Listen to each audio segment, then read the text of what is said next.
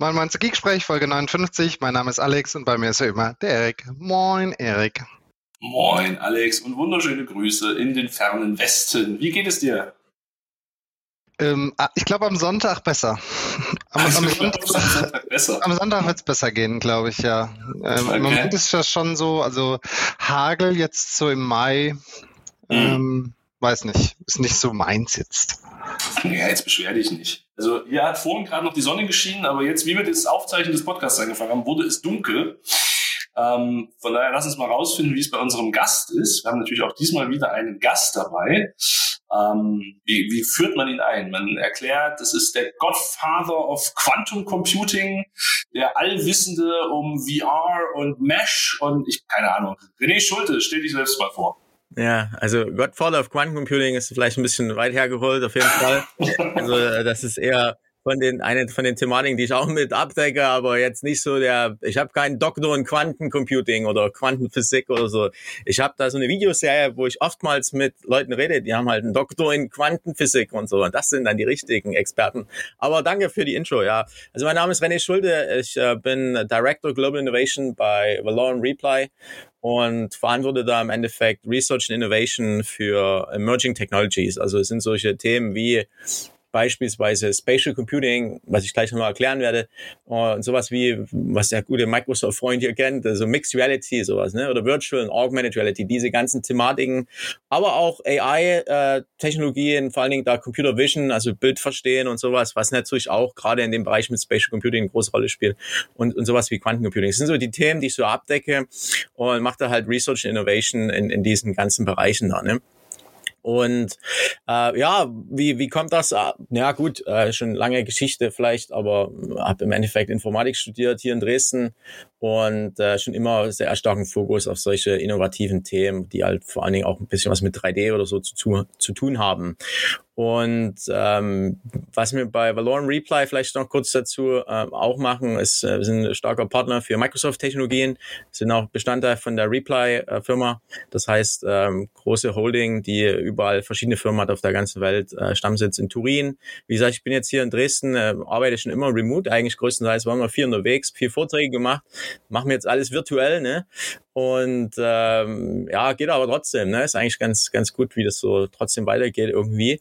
Und bin auch äh, Microsoft äh, Regional Director und ähm, MVP und äh, MVP für Mixed Reality ganz konkret. Ja, und mache halt viel da in der, in der ganzen Bereich und bin ganz gut vernetzt und teile auch immer viel über Social Media. Also wenn man da sich connecten will auf LinkedIn oder Twitter, ähm, gerne machen und dann sieht man dann immer so, was so gerade geht und äh, mache halt viele so Konzepte und POCs und teile das halt dann auch immer viel. Genau. Ich bin auch noch Advisor für die VR and AR Association und XR Bootcamp. Die äh, Zuhörer können es jetzt leider nicht sehen, aber ich zeige das mal hier für die Kollegen hier hinten. Schaut man sich mal den Kalender vom XR Bootcamp an. Da sieht man Baby Yoda mit einem HoloLens auf. Und das ist ja, mein May the 4th war ja erst vor zwei Tagen, von daher passt es vielleicht noch. Die Aufzeichnung ist heute am 6. Mai, vielleicht ähm, passt es da irgendwie noch rein in die Thematik. Aber genau, also das so im Groben und Ganzen, also ähm, viele innovative Sachen im Endeffekt. Und Eigentlich gar nicht so viel zu tun bei dir, oder? Also, was machst du sonst so in deiner Freizeit? Ja, ist ja nicht mehr viel übrig, oder? Ja, vielleicht noch so, sind noch, ich bin auch verheiratet und wir haben auch fünf Kinder und äh, da gibt's immer was zu tun. Also hier bei uns ist wenig Schlaf und viel Arbeit, aber so ist es halt, ne? Nur so kommt man voran und äh, genau. Vielleicht, weiß nicht, willst du was zu dem Spatial Computing Thema mal wissen, was das ist und dann Genau, ja, du hast es ja gerade eben schon so eingebracht, da müssen wir mal drüber reden. Ähm, Ja. Wir hatten uns ja so als, als großes Thema, also Mesh, weil das ist ja so das, was bei vielen irgendwie so hängen geblieben ist. Boah, Ignite, da war was mit Mesh. Aber was ist das jetzt? Was, was bringt mir das und wofür haben wir das eigentlich? Und da sagtest du uns ja in der Vorbereitung schon, ja, da müssen wir erstmal über Spatial Computing sprechen. ja. Deswegen, was ist das denn? Ja. Also Spatial Computing ist im Endeffekt, also wenn ich wie ich es ganz gerne so in meinen Präsentationen so erkläre, ist ähm, erstmal ein bisschen zurückgehen zu Personal Computing und dann Mobile Computing.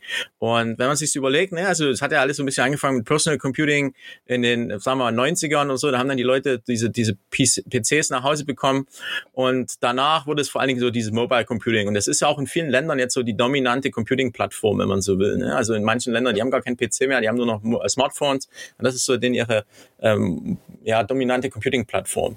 Und äh, nach Personal Computing und Mobile Computing kommt jetzt halt Spatial Computing. Und Spatial Computing bezieht halt die Umgebung mit ein.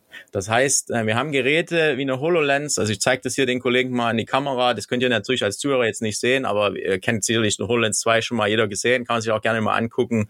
Und da hat man halt hier oben zum Beispiel eine ganze Reihe an Sensoren. Ne? Und diese Sensoren, diese Kameras, die können ja faktisch die Position des Gerätes im Raum ermitteln und auch den Raum rekonstruieren zu einem gewissen Grad. Was konkret meint, zum Beispiel kann das Gerät detektieren, hinter dir ist eine Wand, über dir ist eine, eine Decke und da ist ein Boden und so weiter oder da ist ein Tisch. Und das nennt sich Spatial Reconstruction, also eine räumliche Rekonstruktion der Umgebung, in der ich mich befinde. Und das können aber nicht also nur... Quasi ohne, dass du vorher ein 3D-Modell bauen musst, erkennt das das von sich aus sozusagen. Genau, also es, man könnte fast sagen, es sind 3D-Scannings, aber nicht ein komplettes 3D-Scanning, sondern es ist, nennt sich wirklich Spatial Reconstruction oder Spatial Mapping, also ein räumliches Mappen. Ne? Und das ist natürlich dann interessant, gerade wenn wir uns in dem Bereich jetzt bewegen, auch für Mobile Phones, also Smartphones, denn es ist nicht nur möglich mit Geräten wie eine HoloLens oder eine Magic Leap, sogenannte Head-Mounted Devices, sondern es ist auch bis zu einem gewissen Grad möglich mit modernen Smartphones. Also die, was sag ich mal, wenn du ein Android oder ein iOS-Gerät hast, was vielleicht drei, vier Jahren, letzten drei, vier Jahren gekauft wurde, dann hat das diese Funktionalität. Also ein iOS ist dann ein AR-Kit und ein, ein Android ist es AR-Core. Und diese APIs stellen dir im Endeffekt eine, auch eine gewisses Understanding von der Umgebung zur Verfügung. Also das kann zum Beispiel sogenannte Surface Reconstruction. Das heißt, es kann zum Beispiel einen, Boden erkennen ne? oder eine Wand erkennen, auch horizontale Flächen. Nicht nur nicht so detailliert wie eine HoloLens, weil die hat ja eine, eine ganze Reihe an mehr Sensoren.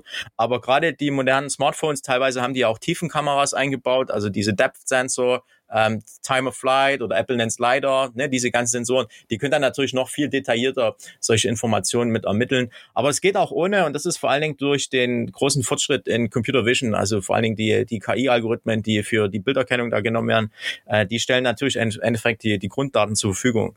Ähm, ums ums äh, um den Bogen zu spannen, im Endeffekt, Spatial Computing ist halt nicht nur eine HoloLens oder eine Magic Leap, aber das sind halt auch diese ganzen Mobile-Geräte, ne? Weil die können halt auch die Umgebung mit einbeziehen. Und damit kann ich natürlich eine komplett andere äh, User Experience erstellen, ne? Weil ich kann ja im Endeffekt die Umgebung verstehen und kann auch kontextbezogene Inhalte anzeigen. Und das kann ich dann zum Beispiel in Augmented Reality machen, also wo ich so eine Überlagerung mache von virtuellen Inhalten über der echten Welt. Das kann jetzt auf dem Mobile Phone dann auch natürlich auf dem Display, ne? da sieht man dann das Kamerabild und dann werden virtuelle Objekte überlagert. Kennt sicherlich äh, fast jeder. Und äh, HoloLens natürlich ganz klar, man hat jetzt hier mit so einer HoloLens, mit so einem Head-Mounted Device da die speziellen Displays, also diese semi-transparenten Displays, die man dann hat, wo man dann faktisch die echte Welt mit seinen eigenen Augen sieht, nicht eine, über eine Kameralinse, sondern mit seinen eigenen Augen sieht man die echte Welt und dann hat man diese semi-transparenten Bildschirme, wo dann virtuelle äh, Objekte direkt eingeblendet werden. Ja? Also Augmented Reality ist es auch.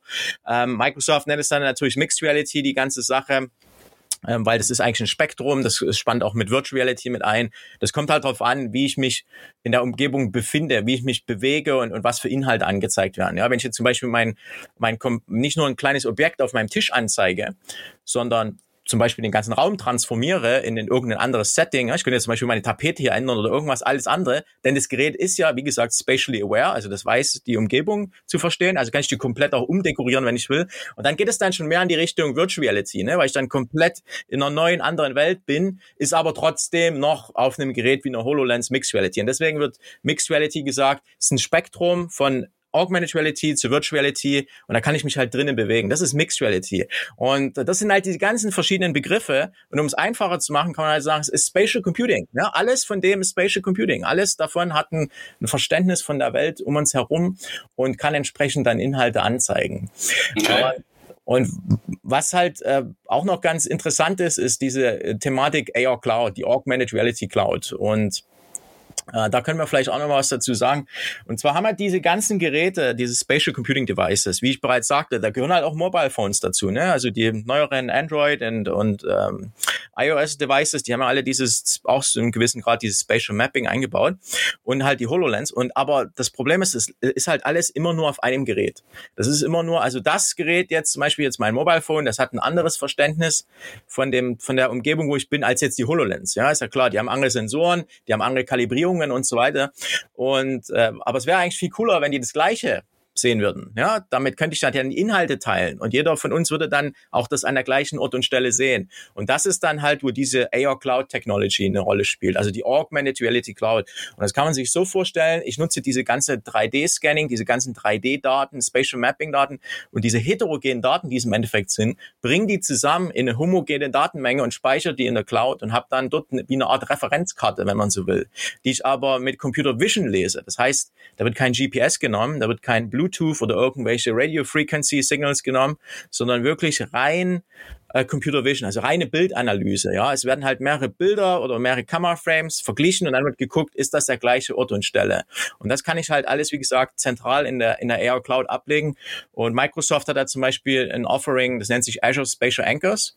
Und mit dem kannst du dann solche Ankerpunkte in der echten Welt setzen. Das heißt, ich habe wie so eine Art digitalen Zwilling von meiner Umgebung oder so ein, ich nenne es auch gerne Digital Content Layer on top of the real world. Na, also wo du dann faktisch so einen Ankerpunkt setzen kannst, so einen Spatial Anchor.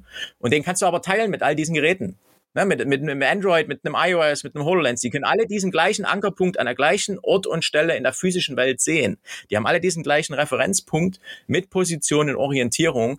Und das ist natürlich super interessant, weil dadurch kann ich natürlich solche Shared Experiences und solche kollaborativen Experiences machen, ne, wo dann mehrere Nutzer dran teilnehmen können an gleichen Ort und Stelle. Und der Clou dabei ist, ich kann es auch speichern, ich kann es persistieren. Ich nenne es auch ganz gerne Sharing across Devices and Sharing over Time. Ne? Also du kannst halt mit anderen Geräten, Cross-Plattform, Multiplattform teilen und du kannst die auch speichern. Ich kann so einen Ankerpunkt speichern. Zum Beispiel habe ich einen vor meinem Haus. Wenn ich dann später vielleicht mal runtergehe, dann nehme ich mal einfach mein Smartphone, scanne da ein bisschen bisschen, vielleicht ein, zwei Sekunden, ne, das, das Smartphone ein bisschen bewegen, damit es äh, verschiedene Kamerabilder sieht und dann wird es wiedererkennen, wo es ist und diesen Ankerpunkt laden aus der AR Cloud und mir dann die Inhalte anzeigen, die ich dann irgendwann mal damit verknüpft habe. Und das ist halt ganz, ganz Schlüsseltechnologie für diese ganze Spatial Computing.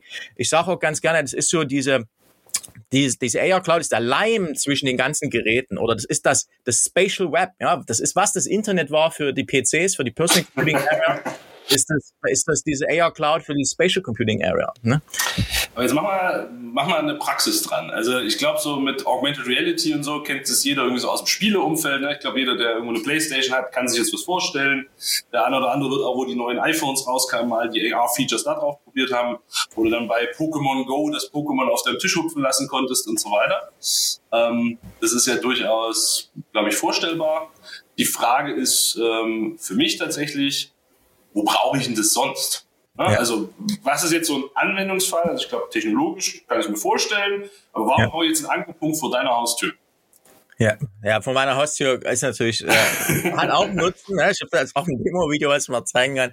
Und zwar im Demo-Video, was ich zeige, ist, ähm, das ist, ist Ostern oder so war das damals. Und mein Onkel, der macht solche Holzfiguren, solche Osterhasen. Dann nimmt er faktisch so einen Holzklotz, so einen langen Holzstamm, schneidet den oben schräg ab und hat die angemalt. Die sehen dann aus wie Osterhase. Schneidet oben noch eine Ecke rein, dann haben die zwei Ohren und so.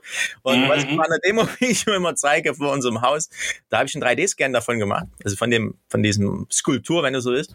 Und habe die positioniert bei uns vorm Haus. Und ähm, könnte jetzt zum Beispiel meinem Onkel sagen, wenn ich nicht da bin, hey, komm mal vorbei, scan das mal. Ich habe die mal ein bisschen größer gemacht. Kannst du mal so eine große machen.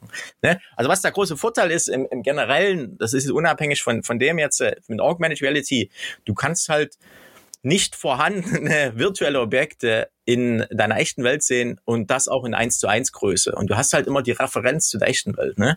Ein ganz konkreter Use Case, was wir auch viel haben mit Kunden, äh, stell dir vor, chemischen Anlagen riesig groß, ja, total dicht gepackt schon, überall Rohre und Piping und dort steht schon ein Modul und dort steht eine Maschine. Das ist häufig halt so, dass die schon sehr dicht gepackt sind, gerade solche chemischen Anlagen. Und äh, da ist ein Anwendungsfall, den wir zum Beispiel auch gemacht haben, dass man sagt, ähm, die müssen jetzt zum Beispiel ein neues Modul, die nennen es auch teilweise Reaktor, also irgendeine so chemische Komponente da installieren. Und dann müssen die gucken, ob die passt. Ne? Dann können die das natürlich messen. Und dann gibt's aber noch so eine Geschichte mit Piping, dass die halt neue Rohre verlegen müssen. Und das ist schon super super dicht gepackt. Jetzt stell dir mal vor, du musst das halt, du, du misst es natürlich erstmal am Anfang, klar, messen die das sicherlich mit einem Zollstock oder irgendwas, aber jetzt kannst du das 3D-Modell, was du vielleicht eh schon hast, weil du hast es ja irgendwie mit äh, CAD-Design, hat das irgendjemand designt, ne, wie das neue Objekt aussehen soll, dann hast du ja das 3D-Modell, dann kannst du es einfach nehmen, dann gehst du Ort und Stelle hin, ja, und kannst dich auch mit deinen Kollegen dort treffen. Und dann kannst du halt das Modell, das 3D-Modell in der echten Welt positionieren, kannst du das erstmal angucken, kannst auch gucken, ob das Piping dann wirklich passt, ne, weil äh, ne, erstmal so eine Validierung noch machen. Und wie gesagt, kannst du es mit den Kollegen teilen, kannst es aber halt speichern auch an Ort und Stelle. Wenn zum Beispiel eine Kollegin oder eine Kollegin nicht daran teilnehmen kann, können die dann zum späteren Zeitpunkt hinkommen ne? und können dann den Bereich nochmal ein bisschen scannen und dann sehen sie dann die Objekte dort an Ort und Stelle. Andere Beispiele habe ich auch gemacht. Ähm, da hat sogar hier die Sächsische Zeitung Artikel drüber geschrieben, äh, hier in Dresden. Und zwar die, äh, ich habe solche alten Videoclips genommen von äh, 1936. Die sind äh, öffentlich in der, in der Universitätsbibliothek verfügbar. Und habe da faktisch kurze Clips raus extrahiert, so ein paar Sekunden Schnipsel. Wir können auch dann natürlich das Video mal verlinken hier in den. Ja, mit Sicherheit. Ähm, und im Endeffekt, was ich gemacht habe, ich habe diese alten Videoclips genommen und habe die über einen Spatial Anchor, also über so einen Ankerpunkt faktisch in der echten Welt verknüpft. Das heißt, das habe ich jetzt hier in der Innenstadt von Dresden beispielsweise bin ich hingegangen mit meinem Smartphone und habe dann dort äh, so einen alten Videoclip, wie es 1936 aussah, überlagert über die aktuelle Stelle und habe den dort an Ort und Stelle verknüpft mit einem Ankerpunkt. Jetzt könntest du zum Beispiel dann als ähm, als äh, faktisch Tourist oder so, ne, mit deinem eigenen Gerät dann an Ort und Stelle gehen, scannst das ein bisschen und dann whoop, kommt das hoch und du siehst dann dieses, diesen alten Videoclip überlagert. Lässt sich schlecht erklären, wenn man es nicht sieht. ist halt alles super visuell. Äh, müsst ihr euch am besten mal ein Video angucken. Ist aber eine, eine ganz coole Sache, weil du hast so faktisch so, ich nenne es so Time Machine Portal oder Historic AR Portal. Ne? Also ich kann faktisch dann dieses, diesen Inhalt, was ein Video sein kann, was aber auch ein 3D-Modell sein kann, irgendwas, kann ich an Ort und Stelle verankern ohne dass ich irgendeinen QR-Code, irgendeinen Marker brauche, irgendwas oder GPS, nichts davon. Du, es wird halt Computer Vision genutzt und das ist halt die, der Schlüssel dabei, dass es faktisch so funktioniert, wie wir Menschen uns orientieren, wie wir Menschen Lokalisierung machen. Ja? Wir schauen uns auch die Umgebung an.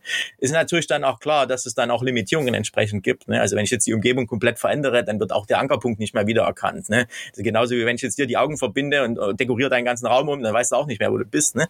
So, nur als Beispiel, ne? aber das sind, das sind nur, nur ein kleiner Ausschnitt. Es gibt zig andere, gerade im äh, Wayfinding ist halt auch möglich. Ne? Du kannst halt Ankerpunkte setzen, hier einsetzen, dort einsetzen, dort einsetzen, also mehrere faktisch miteinander verknüpfen. Und da kannst du auch solches Wayfinding machen. Und das geht dann halt auch indoor. Stell dir vor, große Navigation in einem riesigen Airport, wenn man irgendwann mal wieder fliegen sollte, ja, dann äh, kannst du halt auch dann solche Navigationselemente. Also es gibt zig Anwendungsfälle dafür. Okay, mhm. Erik, das ist, also ich, äh, ich fühle mich so ein bisschen wie in der Schule gerade, ne? Ohne Witz. Ich habe irgendwie jetzt 20 Minuten zugehört gehört und äh, für mich hört sich das alles an wie eine neue Welt. Das ist wie mhm. früher im Geschichtsunterricht oder Erdkunde oder eigentlich kannst du jedes Fach nehmen. Aber ähm, was ich mich frage ist, ähm, wir sehen solche Sachen ja tatsächlich immer auf äh, den großen Ignite Stages, ne? Und äh, da bist du ja auch, René, äh, sicherlich ganz ähm, vorne mit dabei, quasi ähm, diese diese Keynotes hier anzugucken und zu, zu prüfen, was ne, da wirklich umsetzbar ist und was nicht. Ähm, da sehen wir dann äh, zuletzt, glaube ich, äh, also ich erinnere mich jetzt an die letzte In-Person-Veranstaltung, wo wir gesehen haben, wo sich quasi ähm, in der Fabrikhalle mehrere Leute zusammengeschaltet haben, um quasi dann gemeinsam an irgendeiner Produktionslinie zu arbeiten. Ähm, kannst du mal ein bisschen einordnen für mich, der wirklich, also ich habe weder eine, eine Xbox, äh, bin ja eher so der Computerspiele-Typ, noch habe ich mit diesem Thema jemals Berührungspunkte gehabt. Kannst du mal einordnen, wo wir da stehen? Also ist das immer noch, ähm, sag ich mal, schöne Ignite äh, äh Keynote ähm, Science, Nummer, Fiction. Science Fiction, genau, ja, das ist ein guter Begriff. Oder äh, ist das jetzt wirklich so, dass es äh, bei, keine Ahnung, einer Daimler, ähm, VW, was auch immer, schon tatsächlich äh, so gemacht wird? Hm. Ja, ist ein guter Punkt. Also die, ähm, die ganze Thematik, was äh, Spatial Computing angeht und jetzt, wenn wir mal konkret jetzt zum Beispiel auf unsere ähm, ähm HoloLens hier schauen, äh, Mixed Reality von Microsoft und die HoloLens, also dies ist konkret, das äh, ist bei gerade auch bei den großen deutschen Automobilfirmen die haben richtig viele davon erworben und die nutzen die produktiv. Das ist kein Spielzeug. Das ist, muss man ganz klar sagen. Wir sind immer noch am Anfang von der ganzen Sache. Ne? Das wird, wie gesagt, ich sage auch gerne so das Spatial Computing Age, ne? so die 2020er. Und das ist noch im Kommen und alle warten so drauf, dass Apple jetzt mal irgendwann in den nächsten paar Jahren so dieses Consumer Device, ne? diese Augmented Reality Glasses raushaut und dass dann so der Massenmarkt mit erreicht wird. Das wird auch sicherlich passieren, äh, in den nächsten paar Jahren und äh, das wird alles kommen. Wir haben halt darf, wirklich. Darf ich kurz nur, nur kurz einhaken? Ist das wirklich, äh, ist das wirklich das, was, was jetzt noch fehlt? Also so eine Company wie Apple oder wirklich auch konkret Apple, äh, die das jetzt irgendwie konsumerfähig machen und für nicht, was, was kostet das, das Teil, was du jetzt da hast? 300, 400 Euro wahrscheinlich oder sowas, die, oder? Die HoloLens? Ja? Die kosten dreieinhalbtausend Euro. Ah, dreieinhalbtausend, okay. Ja. ja. man merkt wieder, ich habe gar keine Ahnung, ob sie. ähm, sorry, sorry. Ähm, aber äh, ist, das, ist das wirklich so, dass wir jetzt quasi jemanden brauchen, der es für 400 Euro anbietet und, und dann ist das überall oder, also ich ja. Jetzt auch so gaming-mäßig zum Beispiel. Ja, man muss es halt, man muss ein bisschen entpacken. Ne? Also das ist halt, das hängt halt wirklich von deinem Anwendungsszenario ab. Und gerade wenn du Gaming ansprichst, dann ist es natürlich ein anderes Szenario als so, wenn ich jetzt äh, in irgendeinen Enterprise gehe, ne? in großen Automobilkonzern oder sowas. Also ich versuche es mal ein bisschen auszupacken. Faktisch die wenn wir jetzt für die HoloLens zum Beispiel reden, dann hört natürlich dreieinhalbtausend Euro hört sich sehr viel an. Aber stell dir mal vor, wenn ich meine, wenn ich meine Prozesse damit optimieren kann, und das machen diese großen Firmen, da sparen die dann halt vielleicht zehn Minuten in einer Stunde. Zum Beispiel hat Toyota auch einen coolen Case gemacht. Da machen die zum Beispiel die Überprüfung von bestimmten äh, Farblackierungen. Ne, da, da müssten die vorher, mussten die mal manuell irgendwie ein Muster auf das Auto auftragen, ne, mit so, so einem Grid faktisch, ne, so alle, ich weiß nicht, alle 30 Zentimeter oder so, haben die dann wie so ein Raster, was die auf das Auto auftragen, dann machen die solche Messungen. Jetzt, jetzt haben die die HoloLens, setzen die auf und das projiziert ein virtuelles Grid drauf. Und können sie sich den ganzen Scheiß sparen, dass sie das manuell machen müssen und können dann einfach die Messpunkte dort nehmen. Und da sparen sie sich unheimlich viel Zeit. Und dann skaliert das mal hoch und dann ist das einfach, ja, Peanuts im Endeffekt dreieinhalbtausend Euro. Ist, ist dann halt so. Also es gibt Firmen, die haben hunderte oder tausende von den Geräten gekauft. Also das ist nicht ungewöhnlich. Und gerade jetzt durch, durch Covid nochmal, auch nochmal beschleunigt wurden, gerade weil es halt eine Lösung gibt, ähm, Remote Assist von Microsoft, Dynamics 365 Remote Assist. Das ist halt wirklich, was viele Firmen jetzt auch deployed haben. Und äh, das erlaubt halt dann auch solche, ja, solche Remote-Experten faktisch dann mit einzubeziehen. Was es konkret macht, Remote Assist, also du hast eine HoloLens, das, das funktioniert übrigens auch für Android und iOS, Remote Assist, aber der beste Use Case natürlich für die HoloLens, weil die trägst du ja auf dem Kopf und die HoloLens ist ein Windows 10 Computer, den du auf dem Kopf trägst, mit semi-transparenten Displays und die hast die Hände, beiden Hände frei. Du hast kein Tablet in der Hand. Ne? Du hast beide Hände frei. Da kannst du natürlich dann auch Gesten machen, die die HoloLens erkennen kann, aber du kannst auch, auch echte Werkzeuge benutzen. Ja? Und was Remote Assist macht, ist, das streamt das Kamerabild von deiner HoloLens. Also wenn du die auf dem Kopf hast, hast du ja oben noch ein paar Kameras und da gibt's auch so eine zentrale Kamera. Das wird gestreamt einfach nach Teams also wie Desktop-Teams kannst du dich dann davor setzen als Remote-Experte und kannst dann faktisch sehen, was die andere Person sieht und kannst halt natürlich Audio-Hilfestellung leisten. Und der Clou ist wirklich, du kannst auch reinzeichnen. Also du bist jetzt am Desktop-Teams und dann kannst du in das Sichtfeld von dem Nutzer reinzeichnen, dreidimensionale Objekte, zum Beispiel ein Pfeil, hier, löse mal die Schraube an der und der Stelle, dreh die mal in die Richtung, irgend sowas, keine Ahnung. Gibt's zig Anwendungsszenarien.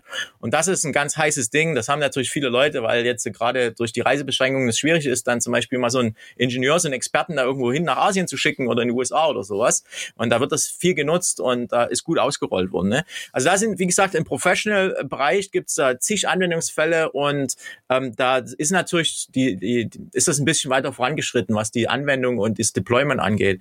Im Consumer Consumer-Bereich, äh, was jetzt, äh, wenn wir jetzt konkret in solche Geräte schauen, so Augmented Reality, da gibt's natürlich diese ganzen Mobile AR-Games, ihr habt ja Pokémon Go schon angesprochen, gibt's da eine ganze Reihe anderen. Also da ist ja auch schon Augmented Reality angekommen. Ähm, natürlich, was den Formfaktor von solchen Geräten angeht, jetzt, äh, wenn man jetzt sagt, okay, wann wird's denn die Consumer AR-Glasses geben? Das ist halt das, wo halt viele wirklich jetzt auf Apple warten, weil Apple hat halt immer, was die perfekt können, ist Formfaktor, Design und natürlich Marketing. Ja, das ist ja, das ist ja ganz wichtig auch. Und dass du dann irgendwie einen Killer-Use-Case hast für, für die Consumer. Und äh, das wird kommen. Es kann sein. Was, was ein, ein Punkt, was halt ganz wichtig zu lösen ist, ist der soziale Aspekt ne, dieser gesellschaftliche Aspekt. Man erinnert sich alle vielleicht noch an diese ganze Google Glass Geschichte. Die Glass Holes, ja, wurden sie dann genannt, die Leute mit den Google Glass, ja, weil da ist ja eine Kamera dran. Und das ist halt blöd. Und das muss gelöst werden. Ja, wie kann ich das sicher gestalten, ohne Privacy Invasion und so weiter? Das sind halt wirklich ganz wichtige äh, Faktoren. Ähm, ganz wichtig, weil du sagst 300, 400 Euro, ganz wichtig ist natürlich Virtual Reality. Also die Geräte wie eine Oculus Quest, die jetzt von Facebook kommen, die sind in dem Bereich. Das ist natürlich jetzt kein Augmented Reality und kein Mixed Reality, also du bist in einer virtuellen Welt, ne, hast halt dieses Head-Mounted Device auf, Virtual Reality wird ja jeder kennen. Und Oculus Quest ist so in dem Bereich 300, 400 Dollar, ich habe jetzt nicht den letzten Preis im Kopf, die Oculus Quest 2, die ist massiv am Verkaufen. Also die haben echt viele Leute, besitzen eine Oculus Quest mittlerweile. Ich habe jetzt nicht die aktuellen Daten, aber Facebook hat ja letztens announced, also die haben Hunderttausende verkaufen die davon. Also das ist, das geht wie geschnitten Brot. Ich glaube tatsächlich, in diesem Gaming-Markt kann ich mir das auch sehr, sehr gut vorstellen. Ne? Da wird es ja, glaube ich, auch viel benutzt, wo ich halt, Moment, da bin ich bei dir, ne? ich glaube, so im Industrieumfeld kann ich mir die Use Cases durchaus auch vorstellen. Ich weiß halt zu Hause noch nicht so ganz, ob ich dann tatsächlich irgendwann mit meiner HoloLens für Arme, also der konsumerfreundlichen HoloLens dastehe und dann aus dem Apple Cookbook ein Rezept koche, wo dann drin steht, wie dick ich meine Scheiben vom Fleisch abschneiden soll oder was ja. weiß ich. Weißt du, was mir dann eingeblendet wird oder so. Also da habe ich tatsächlich meine Schwierigkeiten über diesen Spiele-Use-Case hinaus mir vorzustellen. Vor allem, und ich glaube, das ist das, wo Alex drauf hinaus will, braucht es das? Ja. Also wir haben jetzt ja durch Corona erlebt, wie sehr sich Menschen voneinander distanzieren können, müssen, sollen, wollen ähm, und wie viele soziale Aspekte da verloren gehen. Also ich finde es ja heute schon schlimm, wenn die Leute im Restaurant sitzen mit ihrem Handy grundsätzlich, wenn die dann demnächst noch sitzen und dann noch parallel in ihrer virtuellen Welt ihr virtuelles Haustier auf dem Tisch sitzen haben, ja. ist das nicht auch irgendwo eine, ein, ein Risiko, ne? so diese soziale Entfremdung damit zu fördern? Klar, also es ist aber halt eine andere Thematik. Ne? Also das, das muss natürlich ganz, das, deswegen sagt ja, alleine schon die Nutzung von solchen Geräten in einem sozialen Umfeld muss natürlich auch so gestaltet werden, dass es halt nicht irgendwie jeder gefilmt wird oder so. Das geht einfach nicht. Ne? Dann, dann, dann wird das nicht funktionieren. Und ich sehe das auch nicht so, dass du dann konstant mit irgendeiner so AR-Glasses rumrennen wirst. Wird nicht passieren, aber es gibt halt wirklich schon Anwendungsfälle auch im Consumer-Bereich. Stell dir vor, du gehst halt durch eine Straße, bist unbe unbekannt oder so und dann setzt du die auf und dann siehst du halt wirklich dann zum Beispiel äh, Points of Interest oder irgendwelche Informationen eingeblendet, direkt in einem Sichtfeld an der korrekten Distanz. Ähm, natürlich, stell dir vor, weniger jetzt auch laufen, stell dir mal die ganzen autonomen Fahrzeuge vor, ja oder die Fahrzeuge im Allgemeinen. Du sitzt in so einem Auto und dann werden dir so Points of Interest richtig reinprojiziert zum Beispiel, weil du brauchst ja nicht mehr selber lenken, dann kannst du dich ja ein bisschen entertainen lassen, ja. Und dann kannst du dann um, um dich rumschauen, dann siehst du dann überall so Informationen dazu eingeblendet, was ich hier, wenn du durch Dresden fährst du jetzt hier, guckst du nach rechts, Frauenkirche und dann siehst du, was ich zum Beispiel dreidimensional, wie die so sich langsam wieder aufbaut nach der Zerstörung. Weiß, weiß ich, da gibt's viele, viele coole Szenarien, was äh, natürlich auch im Entertainment-Bereich ist und für Consumer vielleicht relevant ist. Sicherlich Gaming ist ist ein, ist ein großer Punkt. Und wenn du dir anschaust, gerade dieses Pokémon Go ist ja nur echt damals ziemlich abgegangen und ich weiß jetzt nicht aktuell, wie die Zahlen sind, aber damals hatten die echt vielen Umsatz. Viel Umsatz und da ist Potenzial da. Also so eine Killer-App brauchst. Das brauchst du natürlich. Also es ist nicht nur einfach mit der, mit der Hardware und der Technologie geschaffen, sondern du brauchst halt wirklich den Killer-Use-Case. Und ich weiß, du wolltest auch, ihr wolltet auch was über, über Mesh hören und das ist vielleicht auch dann mal eine gute Überleitung zu der Thematik, weil das sind auch so eine, so eine Anwendungsfälle, diese Kollaborationsszenarien. Ne? Dass du, weil du gerade sagst, gerade mit Covid und so weiter, ne, dieses äh, Social Disconnected oder so, manche machen jetzt irgendwie ein Zoom-Meeting oder ein Teams-Meeting und dann treffen die sich zur Happy Hour oder sowas. Ja, gut. Also ich bin mittlerweile, da habe ich genug davon, von den ganzen Kram. Du bist eh schon fast den ganzen Tag hier in irgendwelchen Meetings nur noch. Das ist dann einfach auch mal gut. Ne? Das brauche ich nicht noch privat dann. Und dann ist es zum Beispiel eigentlich cooler, wenn ich dann, stell dir vor, du setzt so ein Gerät auf, ne, so ein Augmented Reality Glasses, gehen wir mal weg von der HoloLens, kann ja irgendwas sein, kann ja irgendwas anderes. Also sagen wir mal so im Allgemeinen, so ein Augmented Reality Glasses, setzt es auf und, ähm, weiß ich nicht, redest mit deiner Freundin oder deinem Freund, der, weiß ich, am anderen Ende von Deutschland sitzt zum Beispiel und siehst den halt dreidimensional reinprojiziert in deine eigene, in deinen eigenen Raum. Ja, ne, und ihr könnt euch unterhalten. Und das ist dann schon Science Fiction getting Reality. Und das ist halt so der Punkt, ähm, es ist einiges Science Fiction, aber ich sage auch ganz gerne am Ende von meinen Vorträgen, uh, it's an amazing time to be alive, uh, where we can see Science Fiction Technology becoming a reality. Ne? Und das ist genau das. Also viele von den Science Fiction Sachen, die man so in irgendwelchen Filmen gesehen haben, die werden Realität und wir können es miterleben. Und das ist schon abgefahren. Ne? Und äh, gerade wenn du hier den Baby Yoda hinter mir siehst, ne, die ganze Geschichte mit diesen holographischen Projektionen. Wir haben dann damals auch sowas gebaut, Holobeam haben wir das genannt, wo man, wo man faktisch über so eine Kinect-Kamera, so eine 3D-Kamera, die Person in Echtzeit ein 3D-Video in Echtzeit capturen und das dann auch streamen übers Internet und dann siehst du die andere Person, wenn du das HoloLens aufsiehst, nicht als 2D-Videobild vor dir, sondern als 3D-Videobild. Und das haben wir schon vor ein paar Jahren mal umgesetzt. Ja, also das ist möglich jetzt. Das ist wirklich nicht Science Fiction mehr. Jetzt hast du gerade einen wichtigen, wichtigen Punkt angesprochen. Ne? Du sagtest, gestreamt übers Internet. Ähm, inwiefern ist denn tatsächlich das Internet als Infrastruktur für diese Technologien irgendwie so der Cruciatusfluch? Zumal wir ja in Deutschland, ähm, der ein oder andere ähm, hat es von uns ja gerade mitbekommen, dass Internet nicht so cool ist, ne, Alex? Ähm, mhm. wie, wie, wie ist denn tatsächlich diese Abhängigkeit und inwiefern kann so eine Lösung tatsächlich auch autark funktionieren? Wie, wie muss ich mir das vorstellen? Ist das dann so ein always connected und wenn Internet nicht geht, dann bist du halt tot oder wie, wie, wie muss ich mir das vorstellen? Ja, also wenn du jetzt so ein, so, ein, so ein virtuelles Meeting machen willst, so ein immersive ein Meeting machen willst, du brauchst natürlich schon Internet. Ne? Genau. Brauche ich dann halt auch wirklich die fette Leitung, die ich auf dem Land nicht kriege? Oder ist das heute so weit runtergerechnet, dass das mit einem 56K-Modem gehen würde? Oder? Ja, nee, also du musst, brauchst da schon, schon ein paar Mbit. Also äh, was wir bei HoloBeam hatten, wir hatten es dann eigentlich runtergekriegt, sogar auf 5 bis 6 Mbit, sowas in der Richtung. Aber ja, umso mehr, umso besser, ne? kriegst du halt höhere Qualität. Ich meine, schau dir mal an, was sind denn so, äh, was wird jetzt gesagt, was ist eine, eine geringe Bandbreite teilweise, was ich jetzt gelesen habe für die Ausschreibung, ich glaube 100 Megabit pro Sekunde, ne? Das wird jetzt so angesehen als, okay, ähm, Bandbreite, die man so braucht, ab 100 Megabit pro Sekunde. Also das ist das, worum wir reden. Also mit 56K brauchst du nicht mehr anfangen. ne? Also auch in Deutschland ist es mittlerweile schon soweit. Aber 5G ist natürlich auch ein großer Faktor, der hier eine Rolle spielen wird, gerade gerade mit solchen Sachen. Ne? Umso, umso mehr Bandbreite und vor allen Dingen äh, geringe Latenz ist vielleicht sogar noch wichtiger. Ne? Also nicht kein großes Delay ist natürlich extrem wichtig, da, dass du das schön pushen kannst und, und viele Inhalte auch streamen kannst. Aber prinzipiell funktioniert funktionieren die Geräte natürlich auch äh, ja, standalone. Also eine HoloLens braucht jetzt nicht unbedingt ein Internet.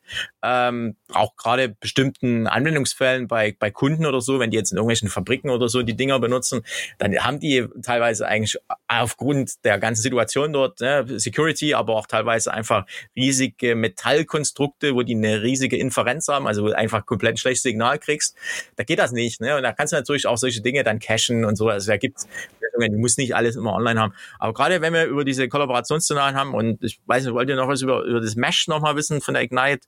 Da nee, warte mal ganz kurz. Also jetzt, was mich ja interessieren würde, bevor wir jetzt äh, wieder in, äh, in das nächste Produkt einsteigen, ähm, äh, jetzt bin ich so ein Michel, äh, Mittel, Mittelstand, äh, so ein Mittelstands ähm, IT-Leiter, Innovationsmanager bei einer Firma äh, zwischen 800 und 2733 Mitarbeitern.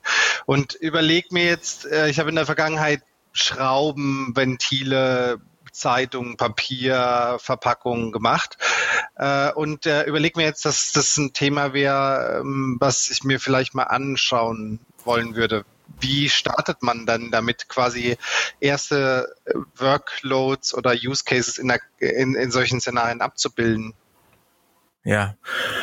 Ja, also wie es im Allgemeinen immer so ist, ne, start small and grow big sozusagen. Also was halt ganz gut ist, wenn ich mir jetzt, äh, ich habe jetzt irgendeinen Use Case, man muss sich halt, was wir machen, ganz konkret für unsere Kunden, wir machen, das machen wir als Professional Services, machen auch die Beratung vom Anfang bis zur Implementierung im Endeffekt. Und dann fangen wir halt häufig an und machen so einen Envisioning Workshop, dass wir erstmal hingehen, die ganzen, was ich jetzt hier so angetriggert habe, ne, alles erstmal in Ruhe erzählen und die ganze, ganze Technologie erstmal erklären und vor allen Dingen auch die Devices, dass man die mal versteht und ausprobieren kann. Und dann muss man gucken, was sind denn so überhaupt die ähm, die domain-spezifischen Probleme bei dem Kunden und was würde Sinn machen, überhaupt mit Augmented Reality was zu bauen. Ne? Also das ist ja nicht jedes Problem, muss unbedingt damit erschlagen werden. Das ist einfach Quatsch. Ne? Aber du musst natürlich dann schon identifizieren, wo es Sinn macht. Und das muss man ausarbeiten. Da machen wir in der Regel dann halt so Workshops und dann kommt dann halt so der Hero-Use-Case irgend so einer dabei raus und dann ähm, macht man halt ein, ein Proof of Concept dazu und schaut und dann guckt man, dass man das in Produktion skalieren kann, wenn das funktioniert.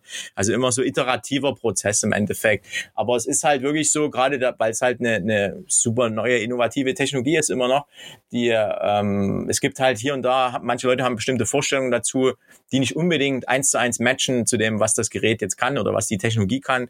Oder ja, ne, also es gibt halt immer viele Ideen und da muss man gucken, welche sind jetzt die wirklich, die auch äh, Mehrwert liefern und auch äh, ja, dann irgendwie vielleicht den Profit erhöhen oder was weiß ich, also irgendwelche Prozesse verbessern. Ja. Und da gibt es halt eine ganze Reihe, die muss man aber wirklich konkret, spezifisch sich angucken. Ähm, was auch natürlich geht, wenn man jetzt einfach mal ein bisschen ausprobieren will und selber da ein bisschen firm ist, gibt es natürlich auch so, so Tools, wo man relativ simpel mal ein paar Augmented Reality Cases ausprobieren kann. Ne? Also auch webbasiert. Im Endeffekt, gibt es diese WebXR-Technologie, also dass man nicht alles nativ als Applikation mit äh, entwickeln muss, sondern äh, also ich meine nativ als Applikation für die Plattform entwickeln muss, zum Beispiel mit Unity oder Unreal, sondern dass man das über Web macht mit WebAR. Ja, da gibt es zum Beispiel da so ein, von Google diesen Model Viewer, super simpel zu benutzen, kann man relativ simpel auf seine Website einfach mal einbinden und dort ein 3D-Modell anzuzeigen. Also da gibt es einige Sachen, wo man ein bisschen experimentieren kann. Das heißt, das halt wäre jetzt ein Use Case, ne? Also sag mal mal, ich bin jetzt hier der, der Schraubenfabrikant, weil es einfach äh, sehr gut greifbar ist und äh, sage jetzt, ich möchte mal mit so einem ersten äh, Use Case anfangen, ähm, möchte beispielsweise meine Schraube auf meiner Webseite ähm, äh, so äh, darstellen, dann, dann ist das ein Use Case für dich, richtig? Zum Beispiel, ja, aber was ist dann der Mehrwert eigentlich für den Kunden? Ne? Also warum braucht er das? Das ist dann halt immer die Frage, die dahinter steht. Warum lohnt sich das überhaupt zu machen? Und das muss man konkret auseinandernehmen. Ist es dann ein Vorteil für den Kunden, weil er das dann in seiner äh, vergleichen kann? Also ganz konkret, schau dir Ikea an, ne? Die haben das jetzt auch wieder gelauncht. Die haben jetzt eine neue Iteration von ihrer Augmented Reality App ge gelauncht für iOS und ist leider immer noch nicht produktiv. Äh, die hatten das schon vor zwei Jahren mal so ein POC gemacht. Jetzt haben die einen neuen hinterhergeschoben.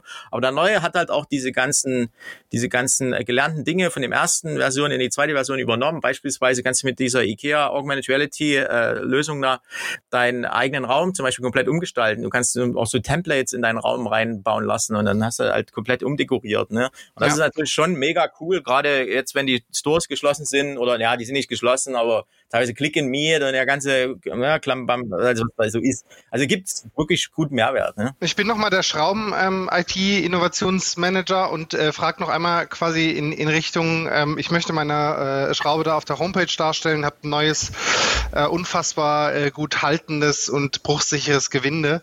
Äh, was, was denkst du denn, dass für so ein Use Case dann quasi von eurem Envisioning-Workshop äh, quasi bis zum äh, jetzt kann ein Kunde der Schraube äh, sich das auf der Homepage angucken, wie viel Aufwand ist das denn? Ich will einfach mal ein Gefühl dafür bekommen, quasi was, worüber wir sprechen und das ein bisschen konkreter für mich machen. Ja. Ja. Ähm, ja, also wenn du jetzt den konkreten Anwendungsfall äh, dir anschaust, also keine Ahnung, es kann, kann relativ schnell gehen, kann ein paar Wochen sein oder so. Ne? Kommt fun, was, was, äh, was konkret, was ist das Ziel eigentlich damit? Ja, warum, warum braucht der Nutzer das überhaupt? Ja, ganz konkret in dem Fall würde ich mich dann schon fragen. Ähm, was ist jetzt, warum muss die Schraube jetzt in 3D sehen? Ich habe ein Loch in der Wand und wir wissen, ob die Schraube da reinpasst. Ja, dann nehme ich mal einen Zollstock. Weißt du, das ist halt sowas, das sind solche Sachen, das ist dann, das ist dann wirklich dann auch die Technologie, die ist zwar, die ist zwar mega cool und da kannst du coole bright shiny Objects, sagen wir immer so, ne?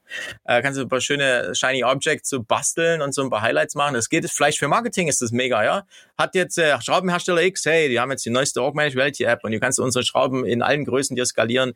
Vielleicht gibt's ja auch einen geilen Anwendungsfall, dass du dann einfach dir nicht nur eine Schraube nehmen kannst, sondern das ganze Sortiment. Und dann kannst du die alle mal dir anschauen und, und ob das so passt. Und vielleicht kannst du sogar mit deinem eigenen Schraubenzieher, den du in, in echt hast, ja, mal testen, ob dann das oben passt oder so, keine Ahnung. Also gibt's äh, gibt's schon vielleicht Anwendungsfälle und wie lange das dauert, sowas von der Konzeption bis zur Implementierung hängt ganz konkret davon ab, wie es dann gemacht wird. Kann halt gehen von, was ich, reiner Workshop, ein paar Stunden bis hin zu der Implementierung äh, Wochen, Monate, irgend sowas. Also wirklich ganz unterschiedlich. Okay. Kommen wir mal zurück auf das Mesh-Thema. Ähm, was konkret hat es denn jetzt, also ne, ich habe, ich kann ja mal schildern, was ich verstanden habe genau. Ja. Ne, ähm, es ist halt diese virtuelle Zusammenarbeit-Idee. Ne, ich bringe Menschen virtuell zusammen und zwar über ihre 3D-Modelle, so dass ich das Gefühl habe, wir stehen gemeinsam am Whiteboard und arbeiten jetzt gemeinsam an einem Problem. So wie ich das heute im Büro oder damals, kann man schon sagen, damals, damals im Büro gemacht hätte.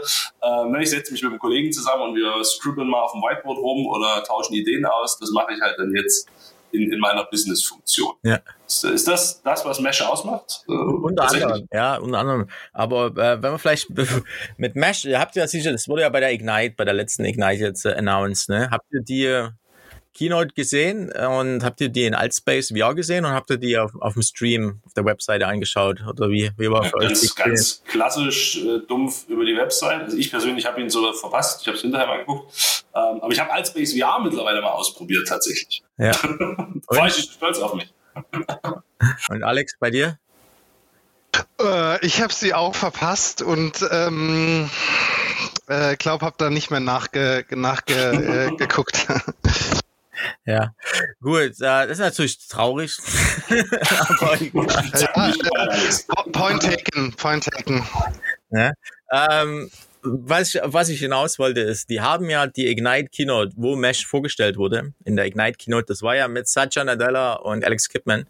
Und ich sag mal so, die Hero Keynote bei Ignite Ne, das war die erste Keynote bei der Ignite mit Satya. Das ist wirklich die Zentrale im Endeffekt, wenn du so willst, ja. Äh, ohne die anderen zu schmälern. Aber 90 Prozent davon haben sich um Mesh und Mixed Reality gedreht. Ja. Und das ist Microsofts größtes Event und 90 Prozent der Keynote waren darum. Nur um mal zu sagen nochmal, wie real ist das, wie Science Fiction ist das? Wenn Microsoft 90 Prozent der Keynote darauf verwendet, dann kannst du wetten, dass das ist, ist real shit. Ne? Also jetzt muss, jetzt, da muss ich aber jetzt ganz kurz ein bisschen einhaken, weil vor drei Jahren ja, ich glaube, es war vor drei Jahren, gab es diese unsagbar schlechte Keynote mit diesen drei Experten zum Thema Quantum Computing, wo alle im Raum abgehängt waren, weil sie nicht verstanden haben, was dieser Mathematiker auf der Bühne da von ihnen will. Ja. Und ich persönlich sehe bis heute, also jetzt ne, reden wir natürlich mit genau dem Richtigen, aber Gefühl ist Quantum Computing nicht the real shit. Und das war ein großer Teil dieser Keynote damals. Also ja, aber wir reden jetzt auch von zwei verschiedenen Sachen, also nicht vermischen, ne? Also du hast jetzt gerade Quantencomputing, ich war eigentlich auf Mesh von der Nee, nee, richtig, aber das meine ich nur. Wenn du, wenn du halt sagst, nur weil das großer Bestandteil der Keynote ist, ist es auch tatsächlich ein Ding. Okay. Damals war halt Quantum Computing ein großer Teil der Keynote. Verstehe, was meinst, ne? Und dann ist das Ding in, in der Senke verschwunden. Und man ist hat danach, nicht. Naja, aber es ist nicht wieder so hochgehoben worden, drücken wir es mal so aus, wie zu dieser Keynote. Ist, aber egal, gehen wir zurück zu Mesh ja, es ist auch immer eine Frage der Perspektive, also gerade was Azure Quantum angeht und, und Quantum Computing, also Microsoft hat riesen Investments da, also das würde ich mal nicht so stehen lassen. Also das geht schon voran, ist vielleicht nicht so offen, ja, nee, offen ist es schon, aber ist vielleicht nicht so offensichtlich und so äh, approachable, sag ich mal, wie vielleicht andere Dinge. Ähm, hängt immer davon, äh, hängt immer davon ab, ne? Die, äh, äh, ja, und dann vielleicht noch ein anderes Thema, warum Mixed Reality keine Science Fiction ist und, und die ganze Investment von Microsoft wirklich real shit. Ähm, die haben auch ein riesen Investment oder die haben auch dieses Projekt angezogen mit dem IVES-System, ja, für 22 Milliarden US-Dollar. Und äh, das war der ganze AR-VR-Markt vor ein paar Jahren, ne? Nur mal so als Beispiel. Aber äh, es geht ab. Äh, gut, don't, don't, äh, ganz kurz, don't get me wrong, ne? Ich möchte gar nicht sagen, dass das irgendwie abgespaceder äh, Kram ist oder so, sondern ich sage einfach nur, es ist nicht in meiner Blase. Und, ähm, Eben, ne? Deswegen erkläre ich das ja. Genau, Super. ja. No? Und also jetzt lassen wir zu Mesh kommen. Was ich sagen wollte, die Ignite Keynote, die jetzt vor ein paar Wochen oder Monaten, kann es nur sein, dass her ist, die wurde ja in Altspace VR gestreamt, also diese Virtuality Reality-Plattform. Und ich war natürlich in Altspace VR in der Keynote. Also ich habe mir die nicht an einem 2D-Stream auf, auf einer Website angeguckt, sondern war in der virtuellen Welt und habe mir das faktisch mit meinen Freunden zusammen angeguckt. Und das war mega, weil bevor die Keynote angefangen hat, war ich natürlich schon dort. Das ist wie, ne, wir kennen sie alle noch, diese In-Person-Keynotes.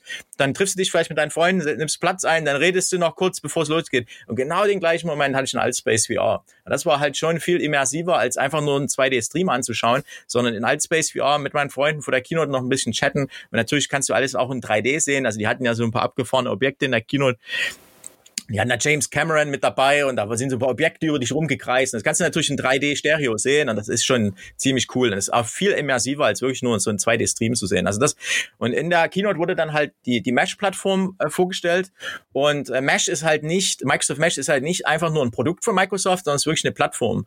Und die Plattform erlaubt es, solche äh, connected oder ne, äh, verbundenen, kollaborativen ähm, Entwicklungen zu bauen. Also du kannst halt damit auf der Plattform deine eigene App aufsetzen nutzen und kriegst halt viele Features faktisch schon, na nicht for free, aber schon gebaut, die halt sehr komplex umzusetzen sind. Ganz konkret ist es jetzt so, dass du zum Beispiel, was du angesprochen hast, dass du diese, diese Immersive Presence, also dass du halt die andere Person in deinem kollaborativen Kontext, die jetzt nicht lokal mit dir ist, dran teilnehmen kann in deiner Mesh-Session und die siehst du dann ja irgendwie und das kann halt ein Avatar sein, also so ein, ne, kannst du ein 3D-Modell faktisch dir designen oder, oder anpassen. Oder was sie halt auch bauen, ist dieses Holoportation, wo du halt so volumetrisches Video, also 3D 3D-Video streamen kannst. Das hatten die auch in der Keynote mit, mit Kipman und ein paar anderen ähm, faktisch VIPs, wenn du so willst, die auf der Bühne waren. Da hatten die das genommen. Also die konntest du nicht als Avatar sehen, sondern als 3D-Video, als volumetrisches Video. Und das bringt halt Mesh. Das brauchst du dich nicht drum kümmern. Das wird halt faktisch schon über eine API für dich zur Verfügung gestellt. Da brauchst du dich als Applikationsentwickler nicht damit rumplagen, auf Deutsch gesagt, weil das ist wirklich schwierig natürlich einzubauen und umzusetzen. Äh, was auch mit integriert wird, sind die ganzen Sachen, die ich auch schon mit angetriggert hatte, diese Azure Spatial Anchor Anchors, also diese Spatial Maps Geschichte, dass du halt nicht nur einen Remote-Teilnehmer mit reinbringen kannst, sondern auch Lokal-Teilnehmer und ihr seht halt die ganzen Objekte alle an der gleichen Ort und Stelle. Ähm, und natürlich diese ganze Synchronisation, also Multi-User Sync ist so dieses Stichwort sozusagen, dass ich, ähm, ja, es ist ja klar, wenn ich jetzt hier zum Beispiel ein 3D-Modell vor mir habe und ihr alle, ne, wir waren jetzt zu dritt hier in so einer Mesh-Session, dann würden wir uns halt irgendwie als äh, Avatare sehen gegenseitig. Wir hatten jetzt vielleicht noch ein 3D-Modell, was wir mit reinbringen können in Mesh und in Mesh kannst du dann auch annotieren, also kannst du drauf zeichnen oder ne, irgendein so Review. Stell dir vor, ein Design-Review von unserer Schraube beispielsweise, ne, die müssen wir jetzt nochmal verändern, da muss die Gewindestärke ein bisschen geändert werden, dann können wir uns die in 3D anschauen gemeinsam gemeinsam, weil wir sind nicht an gleichen Ort und Stelle. Das können wir in Mesh gemeinsam machen und können dann faktisch auch die, dieses 3D-Modell von der Schraube verändern, können da verschiedene Veränderungen vornehmen und können und die dann halt auch speichern. Und äh, wie gesagt, es ist natürlich dann auch so eine Synchronisation, die zwischen allen Teilnehmern stattfinden muss. Eine Realtime-Synchronisation ist wie beim, beim Multiplayer-Gaming oder so, ne? diese, diese Geschichte. Und das ist natürlich schwierig umzusetzen. Das ist auch alles integriert in Mesh. Im Endeffekt kriegst du diese ganze Plattform mit den ganzen Features, die natürlich irgendwo auf Azure aufbauen, ne? verschiedenen Azure Services und die kannst du nutzen, wie sie sind und äh, brauchst dich halt nicht als Applikationsentwickler darum kümmern, sondern kannst dich auf deine Business Logic konzentrieren. Und das ist halt wirklich ein großer, äh, großer Mehrwert, weil, ähm, wie gesagt, wir machen den Kram HoloLens seit 2015 schon, bevor es überhaupt public war und viele von den Sachen haben wir selber irgendwie mal implementiert und wissen halt, wie viel, wie hart das ist und wie schwer das ist und deswegen ist Mesh halt wirklich eine, eine feine Sache, weil das bietet uns diese ganze Funktionalität. Äh, für Mesh gibt's auch eine Demo-Applikation, Applikation schon. Das ist die die Mesh App Preview für die HoloLens 2. Also äh, wenn man eine HoloLens hat und eine der glücklichen Personen ist, dann kann man sich die auch mal ausprobieren. Da gibt's diese HoloLens 2 Mesh App Preview. Und wie gesagt, es ist im Endeffekt eine, eine Demo, die auf der Mesh-Plattform aufsetzt, die für die HoloLens gebaut wurde. Und da kannst du halt dann im Endeffekt dieses Szenario machen. Also ne, du siehst eine andere Person als Avatar und dann kannst du ein 3D-Modell reinbringen. Und das geht halt mit dieser Demo-App für HoloLens 2. Aber Mesh an und für sich ist komplett cross-Plattform. Das ist halt auch wichtig nochmal zu betonen. Es ist nicht nur für eine HoloLens. Ähm, es kommt Mobile Support, also Android, iOS, dass du dann halt auch so was an einem Tablet zum Beispiel teil, teilnehmen kannst. Und ganz wichtig, ähm, Oculus Quest Support kommt auch, Oculus Quest 2. Das heißt, da kann halt wirklich dann der Consumer, der in seiner Virtual Reality Welt ist, mit seinem Gerät für 300 Euro auch mit in so eine Mesh-Session mit dran teilnehmen. Und äh, das ist schon eine coole Sache. Also du hast halt Cross-Plattform, ähm, Immersive Presence, wenn du so willst. Ne? Okay, krass. Also ich glaube, gefühlt bräuchten wir noch vier Stunden, um das Thema noch tiefer zu ergründen. Aber ähm, ja, wie Alex das gerade schon sagte, ne, es ist tatsächlich zu einem gewissen Grad nicht in unserer Bubble gewesen. Von daher vielen, vielen Dank, dass du uns da mal so ein bisschen die Augen geöffnet hast. Also ich bin zwar Xbox und Playstation Besitzer, aber zum Beispiel bisher auch noch nichts VR. Also ja. Abgesehen, dass ich meine HoloLens auf einer Ignite auf hatte und das mal ausprobiert habe, habe ich mit diesem ganzen Thema tatsächlich nicht viel zu tun. Da finde ich spannend, was sich da so alles bewegt. Dennoch musst du uns noch eine Frage beantworten. Das ist die obligatorische Frage, die bei uns jeder im Podcast beantworten muss. Mhm. Nämlich, wenn du einen magischen Wunsch hättest, welcher wäre das zu diesem Themengebiet? Magischen Wunsch zu diesem Themengebiet. Ja, ich will das, den, den kleineren Formfaktor jetzt haben. Ne? Also die HoloLens, schau sie dir an, die ist zwar nicht riesig, aber wenn du die den ganzen Tag aufsetzt, dann ist es dann doch nicht für den ganzen Tag geeignet. Und die, ähm, das ist aber auch gerade was die, was die Technologie angeht, wirklich State of the Art. Also kleiner geht's im Moment gar nicht. Und wenn ich mir einen magischen Wunsch hätte, würde ich das einfach verkleinern, sodass ich den ganzen Tag aufhaben kann. Okay, also Brillenformat quasi. Ne? Setzt du deine Brillenfuß aufsetzt, zack, funktioniert. Exakt. Ja, ob ich die jetzt den ganzen Tag trage, ist eine andere Frage, aber. Was wäre möglich? Wäre möglich, ja. ja, cool. Wunderbar. Also ich, ich glaube, wir haben viel gelernt. Alex hat das vorhin so schön äh, schon wie mit der ersten Chemiestunde oder so verglichen. Äh, das erste Mal lernst, dass es äh, neben anfassbaren Sachen auch noch Atome gibt. ja. ja. ähm, naja. naja, vielen, vielen Dank für die Einblicke. Und äh, wir werden auf jeden Fall die äh, Videos und Beispiele, die du gebracht hast, verlinken in den Show Notes. Schaut da gerne rein. Und äh, ja, vor allem schaut auch mal auf die äh, Videoserie zum Thema Quantum Computing ähm, und auch zu den ganzen anderen Aktivitäten, wir haben es ja vorhin gehört. Ja. Einmal Social Media durchweg folgen, dann kriegt ihr alles mit, was da ist. Äh, danke, danke. Wunderbar. Dann vielen Dank und bleibt uns gewogen. Ciao, ciao. Ciao, ciao. Ciao, ciao.